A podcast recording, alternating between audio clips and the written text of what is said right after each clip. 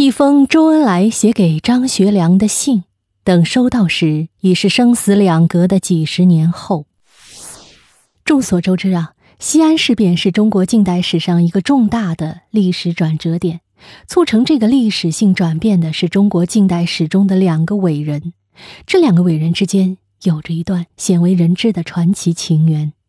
这段难舍难分的情缘一直伴随着两位伟人走过了曲折。坎坷的一生，一见如故，相见恨晚。上个世纪三十年代，对于中国来说是一个多灾多难的年代，国难当头，民族危亡。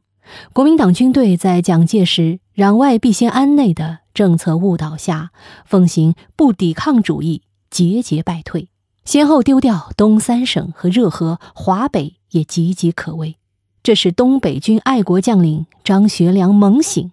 张学良将军开始思考联共抗日、打回老家去的救国之路。中共中央高度重视张学良的这一爱国动向，先后两次派李克农到洛川与张学良谈判，双方签订了互不侵犯协定。为了进一步商谈抗日救国大计，张学良恳请毛泽东或周恩来正式会谈。中共中央经慎重考虑，决定由周恩来率团前往。一九三六年四月九日，中国近代史上两位伟人实现了第一次历史性的会晤。两人一见面就热情的握手。周恩来说：“我是在东北长大的，一九一零年到一九一三年秋在沈阳读书。”张学良说：“我了解。”听我的老师张伯苓说过，周恩来很奇怪，问张学良：“怎么张伯苓也是你的老师？”张学良说：“过去我抽大烟、打吗啡，是听了张伯苓劝告后戒除的，因此拜张伯苓为师，并说：‘我和你同师啊！’引得大家都笑了。会谈就是在这种亲切而轻松的氛围中。”开始的，这是一次历史性的会谈。会谈后，中共中央慎重地研究了张学良的建议，改反蒋抗日为逼蒋抗日。应该说，周恩来和张学良共同为建立和发展抗日民族统一战线做出了杰出的贡献。两位伟人也自此开始了长达四十年的生死之交。后来，当有人问及张学良将军对周恩来的印象如何时，张将军坦言：“一见如故，相见恨晚。”周先生是他一生中最钦佩的人之一。长相忆，勿相忘。张学良被蒋介石软禁后，周恩来一直悬挂在心。每次中国共产党与国民党谈判时，周恩来都要提出释放张学良、杨虎城两位将军的要求，可是始终没有结果。一九四九年，国民党政权崩溃在即，周恩来再次提出释放张杨两位将军的请求。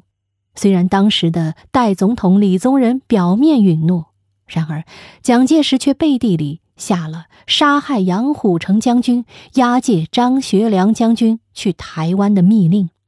自从张学良被蒋介石集团押解至台湾后，周恩来就一直想方设法向张学良传递思念之情。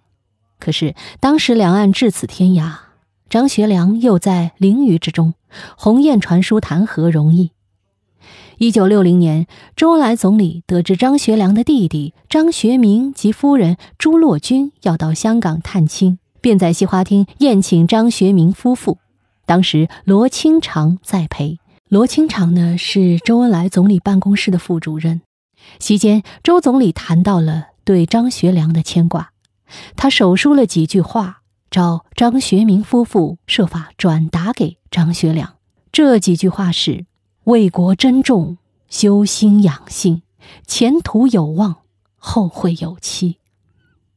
周总理考虑的十分周到，他请张学明夫妇到达香港后，再托台湾的友人将他的信装在口红盒里。注意啊，是口红盒子里，到张学良夫妇经常做礼拜的教堂，趁人不备，交给。赵四小姐，就说大陆方面的朋友有话捎给少帅。虽然周总理精心策划，但当时政情险恶，此信不知所踪。然而总理的用心良苦可见一斑。周总理对张学良将军的怀念之情一直萦绕在心头，直到生命的最后一刻。一九七五年十二月二十日，周恩来总理已在弥留之际。当他从昏迷中清醒过来时，将罗清长召唤到他的身边。嘱咐的第一句话就是：“不要忘记台湾的老朋友。”虽然周总理没有点名老朋友是指谁，但从罗清长平时和总理的工作接触中，即可理解这老朋友中肯定包括张学良。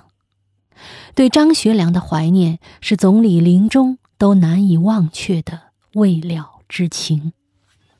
周总理去世后。罗清长一直惦念着总理的嘱托，设法将总理对张学良的思念传递过去。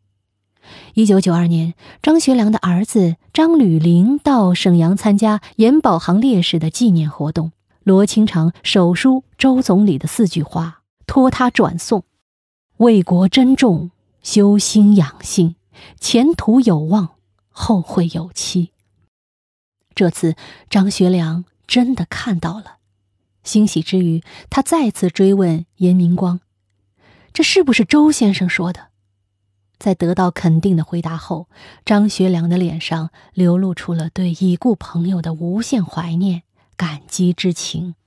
如今，这两位伟人虽都已辞世，然而他们的生死之交却传为永恒的佳话。周恩来和张学良的友情告诉我们：只要为民族大义。着想尽力，中国人民是不会忘记他们的。周恩来和张学良的友情也昭示我们：海峡两岸的中国人都是骨肉同胞，不要把太多的遗憾留给自己，留给后人。这也是周恩来总理和张学良将军所期盼的未尽之业、未了之情。好，密室里的故事，探寻时光深处的传奇，下期咱继续揭秘。